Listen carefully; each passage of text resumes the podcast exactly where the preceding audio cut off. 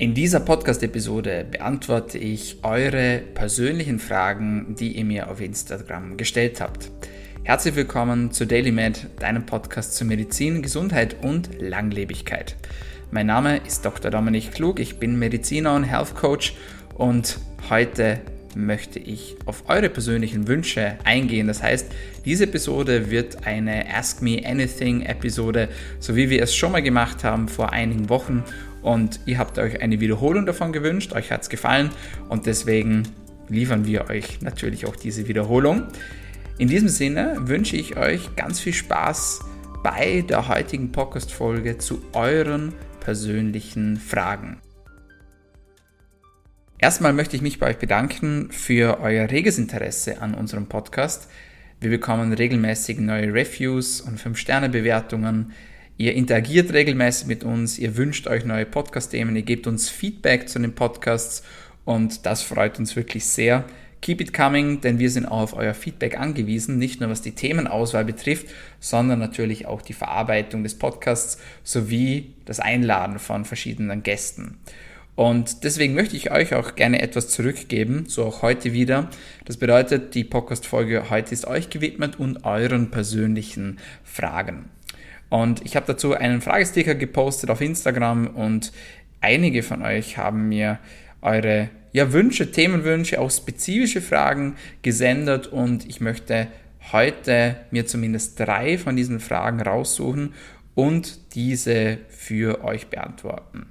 Und ich würde sagen, wir legen gleich los mit der ersten Frage. Und die erste Frage kommt von Niki Naseweiß. Niki Naseweiß hat eine Frage gestellt und fragt, wie bzw. wirkt sich Sucralose negativ auf die, auf die Gesundheit slash Darmgesundheit aus? Und auf diese Frage habe ich gewartet, denn das Thema Süßstoffe ist natürlich ein sehr umstrittenes Thema, ein Thema, das immer wieder Platz findet in diversen Medien, auf verschiedenen Social-Media-Plattformen und es gibt ehrlicherweise auch sehr, sehr viel Fehlinformationen und Falschinformationen, was dieses Thema betrifft. Sehen wir uns mal die Datenlage an und schauen, was denn wirklich stimmt, wenn es um das Thema Sucralose geht. Ist Sucralose gesundheitsschädlich? Was ist Sucralose überhaupt? Sucralose ist ein Süßstoff, der bis zu 600 mal süßer wahrgenommen wird als klassischer Zucker.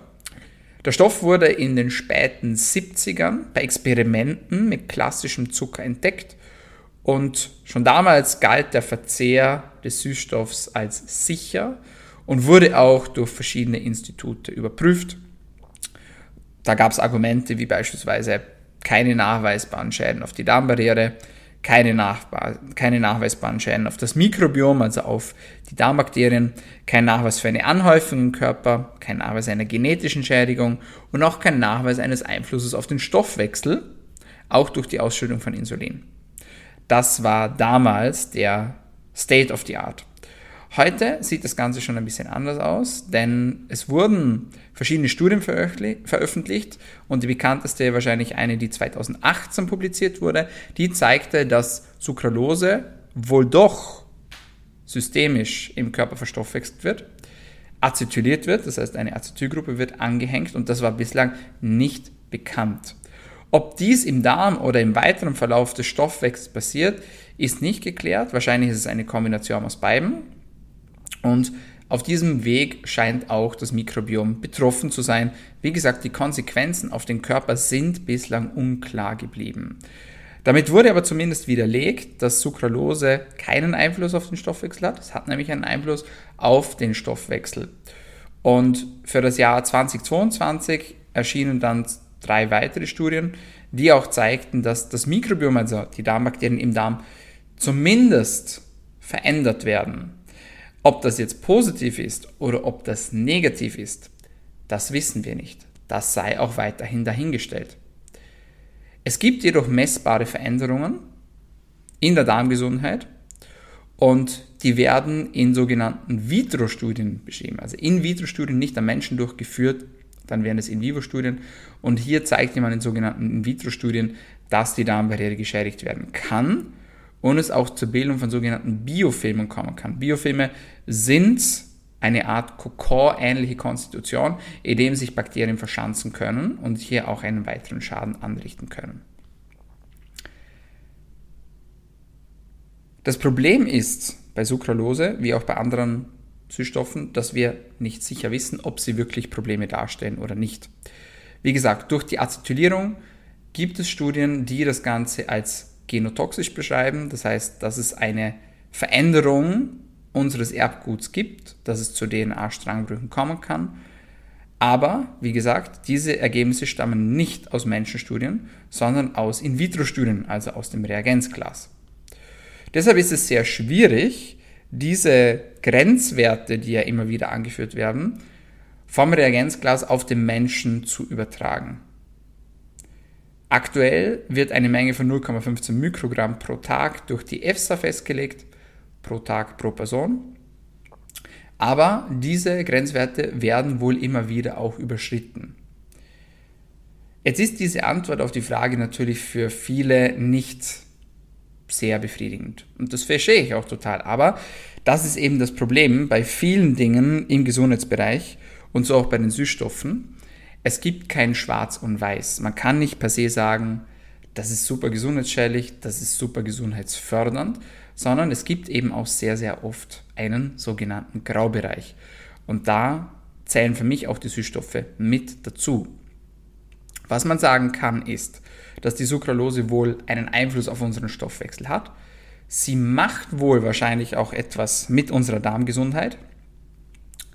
Ob das allerdings am Ende des Tages gesundheitsschädlich ist oder nicht, das wissen wir aktuell nicht.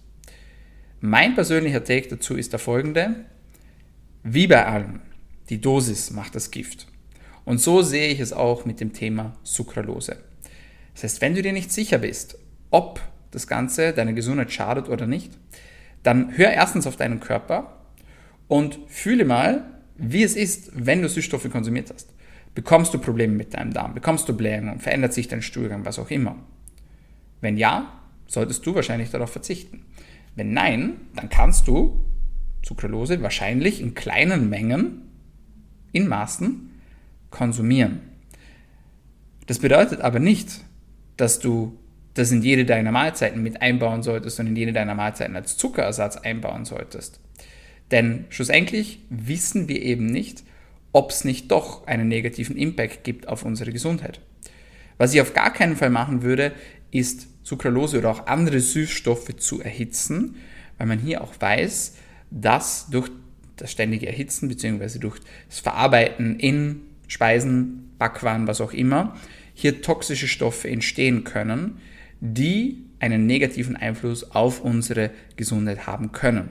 Das heißt, wenn du Süßstoffe bzw. Sucralose konsumierst, dann tu das nur in nicht erhitzter Form, um auf der sicheren Seite zu bleiben. Ansonsten benötigen wir einfach noch weitere Studien, und zwar Studien schlussendlich auch an Menschen und nicht nur im Reagenzglas oder bei Tierstudien, sondern wirklich bei Menschen.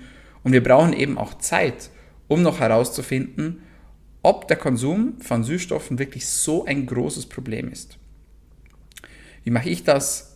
Ich konsumiere hin und wieder Süßstoffe, ich konsumiere hin und wieder gerne einen Proteinshake oder einen Proteinriegel, aber ich übertreibe es damit nicht, weil ich eben auch zu dieser Gruppe von Menschen gehöre, die, wenn ich zu viele Süßstoffe konsumiere, negative Effekte auf meine Darmgesundheit verspüre. Das heißt, ich bekomme Blähungen, mein Stuhlgang verändert sich und so weiter und so fort. Das zur Antwort auf die erste Frage. Liebe Nike oder Nike Naseweiß, vielen Dank für deine Frage. Kommen wir zur nächsten Frage. Und diese Frage kommt von der Sonja. Sonja, vielen Dank für deine Frage. Sie lautet, welche Maßnahmen, Supplements bei Erkältung? Also erste Anzeichen von Erkältung, schreibt sie in Klammer. Was kann man machen? Und diese Frage finde ich genau passend, denn mittlerweile ist ja der November angebrochen und wir befinden uns in der Herbst-Winter-Übergangszeit und ganz viele Menschen laufen mit einem kleinen Schnupfen durch ihr Leben. Was kann man machen, wenn man die ersten Anzeichen einer Erkältung spürt? Und ich teile hier mit euch einfach mal mein Protokoll, wie ich das mache und was ich alles unternehme, um vielleicht auch einen kleinen Infekt noch abfangen zu können. Punkt Nummer eins: Ich reduziere meine sportliche Aktivität auf ein Minimum. Das heißt, ich mache keinen harten Sport mehr, gehe vielleicht noch kleine Runde spazieren, mache etwas Mobility, aber ich versuche mein Herz-Kreislauf-System zu schonen. Das ist das Erste. Punkt Nummer zwei, ich achte auf meinen Schlaf. Das heißt, ich versuche wirklich viel zu schlafen, zumindest fünf, vielleicht auch sechs Schlafzyklen zu absolvieren und somit auch meinem Körper die Möglichkeit zu geben, gut zu heilen und zu recovern. Punkt Nummer drei. Ich ändere mein Supplement-Regime. Das heißt, ich konsumiere bewusst Supplements, von denen man wissenschaftlich auch weiß und es bewiesen ist, dass sie entweder die Wahrscheinlichkeit einer Erkältung reduzieren oder die Dauer einer Erkältung reduzieren können. Und dazu zählen unter anderem Zink, Vitamin C, Omega-3, Vitamin D, Quercetin, Astaxanthin, Chaga, Spermidin. Das sind so die wichtigsten Supplements, die ich versuche einzusetzen und teilweise auch höher dosiere, das heißt teilweise auch Zink, gerne für eine kurze Zeit über 50 Milligramm, hochdosiere Vitamin D auch gerne für eine kurze Zeit auf 10.000 Einheiten pro Tag in Kombination mit Vitamin K2 hochdosiere, Vitamin C auch hochdosiere auf bis zu 2 Gramm oder vielleicht sogar 3 Gramm pro Tag, je nachdem wie ich das Ganze auch vertrage. Aber nur, wie gesagt, für eine kurze Zeit. Dazu arbeite ich sehr, sehr gerne mit Aminosäuren. Das hängt weniger mit dem Infekt per se zusammen, sondern dass eine Infektion, gerade auch im Nasenrachenraum, natürlich die Schleimhäute angreift, Gewebe zerstört werden und die Aminosäuren hier als Bausteine dienen können, um das Gewebe wieder zu reparieren. Das heißt, essentielle Aminosäuren werden in meinem Falle hier auch sehr, sehr gerne eingesetzt. Das sind so die absoluten Basics, die ich durchführe. Immer wieder werde ich auch gefragt, hey, wie sieht es denn aus, wenn ich eine Erkältung anfliegen spüre? Darf ich in die Sauna gehen? Darf ich eine kalte Dusche machen? Und hier ist mein Take folgender dazu. Ich gehe nicht in die Sauna und ich setze mich nicht übermäßiger Kälte aus, wenn ich bereits spüre, dass der Infekt floriert. Wenn ich allerdings gerade die ersten Anzeichen spüre, noch kein Fieber habe, noch nicht wirklich verschnupft oder verstopft, äh, verstopft bin im Nasenrachenbereich, dann versuche ich einen Saunagang einzulegen und den auch kalt abzuschließen. Das heißt auch hier mit einer kalten Dusche, die nicht zu lange dauert, also vielleicht nur für 30 Sekunden, 60 Sekunden zu beenden. Das funktioniert für mich. Das heißt nicht, dass das für alle anderen Menschen gleich funktioniert, Manche Menschen beschreiben auch positive Effekte, wenn sie bei einem ersten Anzeichen einer Erkältung in die Kältekammer gehen und sich dort für eine kurze Zeit, für wenige Sekunden oder wenige Minuten einer sehr intensiven Kälte aussetzen. Das funktioniert in der Regel jedoch nur dann, wenn der Infekt noch nicht floriert. Und das ist der ganz, ganz wichtige Punkt hier. Wenn du einen florierenden Infekt hast, dann solltest du deinen Fokus auf Recovery legen und dein Herz-Kreislauf-System nicht zusätzlich auch noch stressen. Und das tust du mit der Sauna und auch mit Kältetherapien. Das heißt, achte hier auch auf dich und auf deine Gesundheit. Halte Rücksprache mit deinem Gesundheitsexperten bzw. mit deiner Gesundheitsexpertin und frage nach, ob das für dich die geeignete Technik ist. Dasselbe gilt natürlich auch für das Thema Supplements, denn man kann ja auch sehr viel falsch machen und im schlimmsten Fall kann man den Infekt sogar verschleppen, was zu einer Entzündung führen könnte, im schlimmsten Fall beim Herzmuskel und das möchte man natürlich auf gar keinen Fall. Wir haben übrigens über dieses Thema auch schon mal sehr detailliert gesprochen mit Timo Tekolf in dem Podcast das Protokoll, das gegen 90 Prozent der Erkältungen wirkt. Den kannst du dir auf jeden Fall auch noch sehr, sehr gerne im Anschluss anhören. Für mein Protokoll, um es nochmal abzurunden, besteht aus ausreichend Ruhe, keinem intensiven Sport, Schonung des Herz-Kreislauf-Systems und einer entsprechenden Supplement-Routine.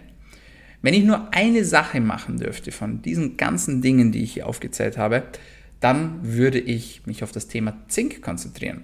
Zink ist nämlich eines der einzigen Supplements, von denen man weiß, dass es die Dauer einer Erkältung um bis zu 50% reduzieren kann.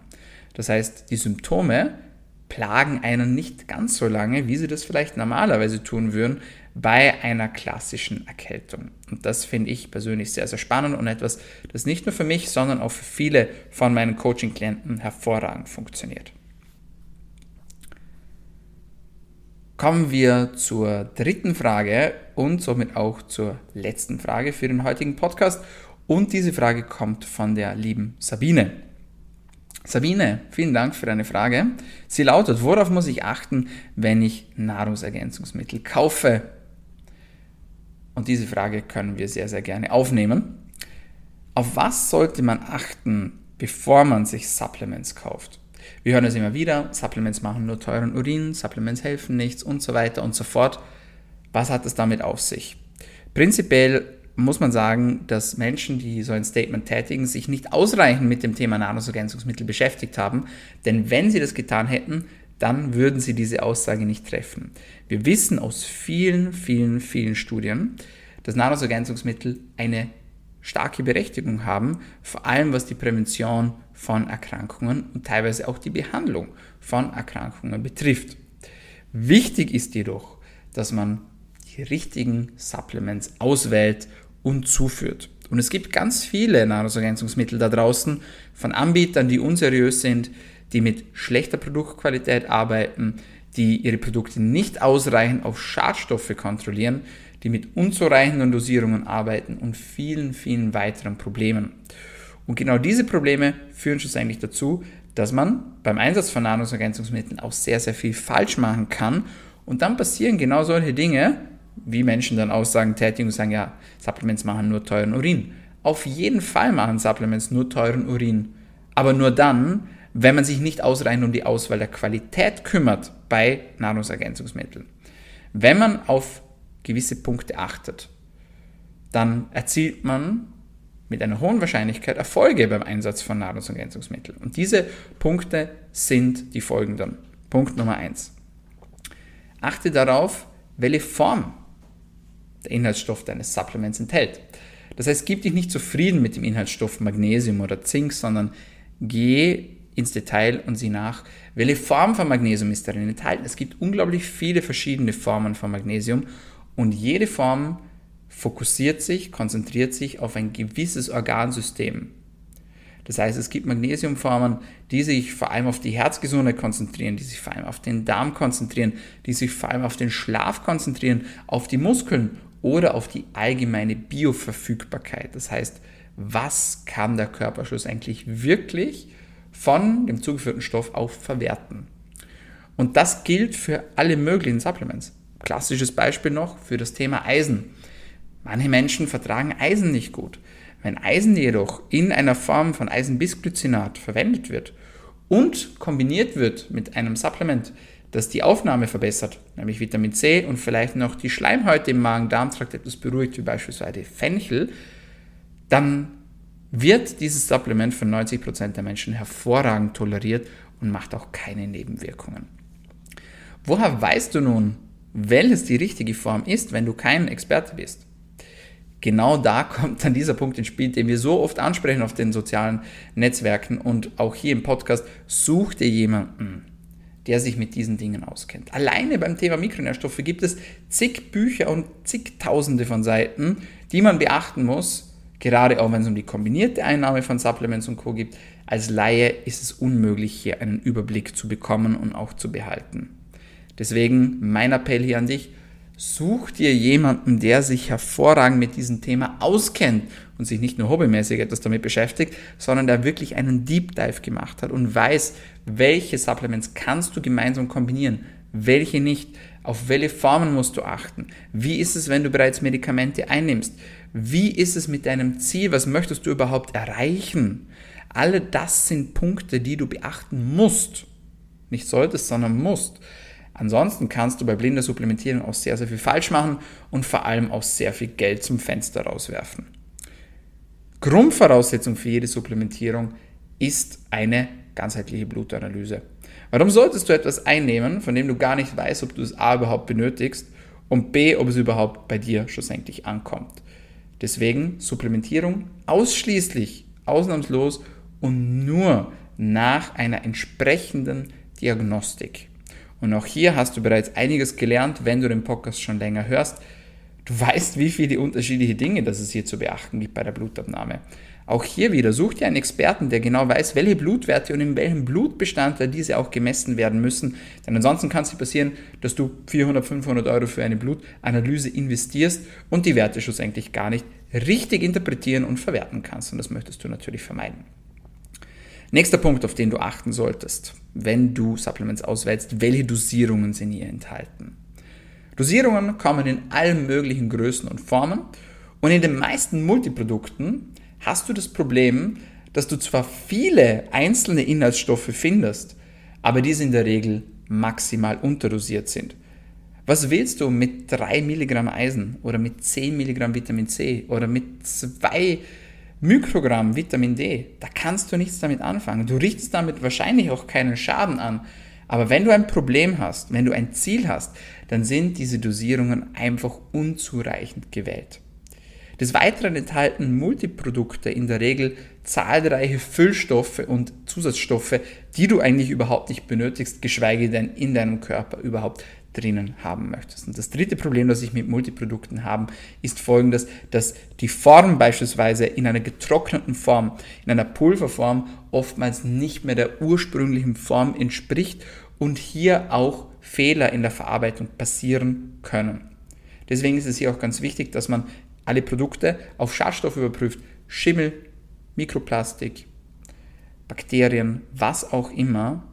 Es ist wichtig, dass man bei Supplements ein sogenanntes Third-Party-Testing durchführt. Das heißt, ein unabhängiges Labor sieht sich nochmal die Inhaltsstoffe an der Supplements. Und zwar wirklich ein unabhängiges Labor und kein Labor, das mit der Supplement-Firma irgendwie zusammenarbeitet, um eine entsprechende Reinheit und Qualität des Produkts zu garantieren. Das letzte Problem der Multiprodukte ist folgendes. Wenn es dir gut geht, wenn du gesund bist und ausreichend versorgt bist mit allen möglichen Dingen, dann spricht wahrscheinlich nichts gegen ein Multiprodukt.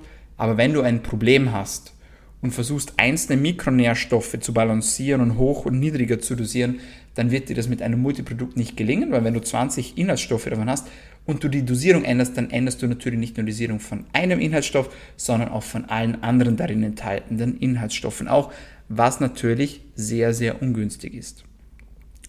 Also auch dieser Punkt solltest du auf jeden Fall beachten. Dazu solltest du natürlich auch überprüfen, ob die Firmen, von denen du die Produkte kaufst, auch mit deinen Werten übereinstimmen. Das heißt, Zwischenmenschlichkeit, ganz wichtiges Thema, Kundenservice, Support und so weiter und so fort. Wo werden die Rohstoffe bezogen? Ist der Preis vernünftig gewählt und gibt es ein faires Preis-Leistungs-Verhältnis? Ja, meine Supplements sind teuer, weil die Qualität hoch ist. Das heißt, gute Qualität hat auch ihren Preis. Aber manche Supplements sind auch einfach überteuert. Und ein weiterer Punkt, den ich auch sehr, sehr spannend finde beim Thema Supplements, ist das Thema Verarbeitung bzw. auch die Aufmachung. Das heißt, wenn du ein hochwertiges Produkt hast und das in einer Plastikschatulle einfach geliefert wird, das vielleicht nicht lichtgeschützt ist, vielleicht auch nicht vor Luftfeuchtigkeit und Co. geschützt ist, dann solltest du vielleicht nochmal deine Auswahl auch überdenken. Das sind so die wichtigsten Takes, wenn es um die Auswahl von Nahrungsergänzungsmitteln geht. Ich glaube, der wichtigste Punkt ist aber, dass du erstmal, wenn du dich für das Thema interessierst, eine ganzheitliche Blutanalyse durchführen lässt, dass du ja auch wirklich mal diesen Invest tätigst. 300, 400 Euro bist du auf jeden Fall mit dabei bei einer wirklich ausführlichen Blutanalyse um hier auch Mikronährstoffe und Vitamine zu überprüfen. Und dann kannst du basierend auf diesem Ergebnis ein für dich passendes Regime, einen für dich passenden Plan entwerfen, eine Strategie für dich entwerfen lassen, die dir schlussendlich dabei hilft, dein Ziel zu erreichen. Und das auch noch zum Schluss, wenn dich diese Dinge interessieren und du sagst, hey, da möchte ich mehr darüber erfahren oder du möchtest vielleicht auch wissen, welche Blutwerte jetzt in deinem Fall wichtig werden, bestimmen zu lassen. Was du tun musst, um dein Ziel zu erreichen, da unterstützen wir dich sehr gerne auch bei DailyMed und du hast immer die Möglichkeit für ein kostenloses Beratungsgespräch bei uns über den Link auf unserer Homepage www.daily-med.at slash Erstgespräch. Den Link packen wir hier auch noch in die Show Notes hinein. Das zur heutigen Podcast-Episode.